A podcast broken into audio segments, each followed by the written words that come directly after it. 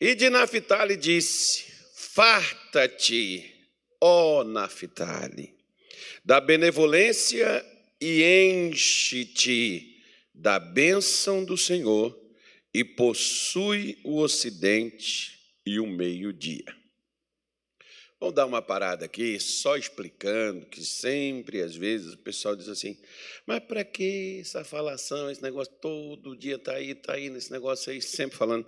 Nós estamos pegando o que Jacó falou, o que Moisés falou acerca dos filhos de Jacó. Moisés estava aqui profetizando sobre eles. Jacó também, antes da sua morte, profetizou sobre a vida de seus filhos, aquilo que ele se tornaria, o que iria acontecer com eles. E as suas mães, quando eles nasceram, falaram alguma coisa, inclusive para a gente entender. Essa passagem de hoje, nós vamos inclusive mexer no que falou uma das mulheres de Jacó acerca desta criança quando nasceu. Mas só de você pegar aqui, ele está te dizendo assim: ó, farta-te. Ele não está falando assim, Deus vai fazer. Ele está falando de uma ação, de algo que era necessário que o Naftali fizesse. Da mesma coisa, enche-te. Não estava dizendo que Deus o encheria estava dizendo que ele deveria se encher. E depois diz: possui o Ocidente. Ou seja, vai lá, toma, pega o que é para você, o que é seu, como diz o, o, o chamado, né, o, o, lema, toma posse da bênção. É, pra, propriamente era o que Moisés estava dizendo. Porque muitas vezes, por exemplo, o que, que acontece conosco? Nós ficamos só naquela coisa que tudo na vida depende de Deus. E quando Deus quiser, Deus vai fazer, Deus vai dar, Deus vai pôr, Deus vai entregar.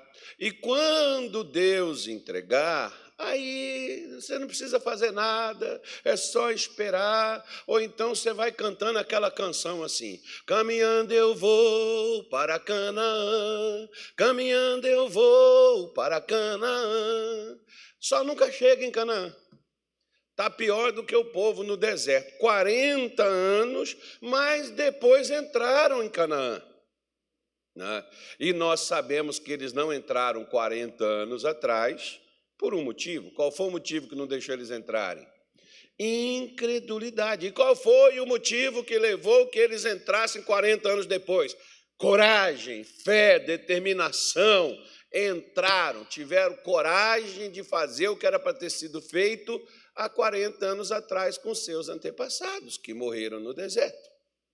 Inclusive, segundo a história judaica, tem uma coisa interessante, né? porque diz que a partir daquele tempo começou a morrer aquela galera que é, rejeitou entrar na terra, e todos os anos naquele tempo, diz que aquele pessoal que deu para trás, ele já abriu a sepultura e entrava dentro, porque sabia que ia morrer. Né? Ficava esperando. Mas teve uma parte deles lá que diz a história, não vai a Bíblia, não, tá, irmão? Teve uma parte deles lá, 15 mil deles, que escaparam, não morreram entraram. E por que, que eles fizeram isso? Porque eles fizeram exatamente conforme o que nós vamos ver aqui. Quer ver? Ó? Gênesis capítulo 30, vamos ver o que, que falaram, o que, que a mãe, né, propriamente de acordo com a tradição, ela era mãe, né? Embora, embora nós sabemos que a realidade é outra. Diz assim, ó, vendo, versículo 1, posso ler?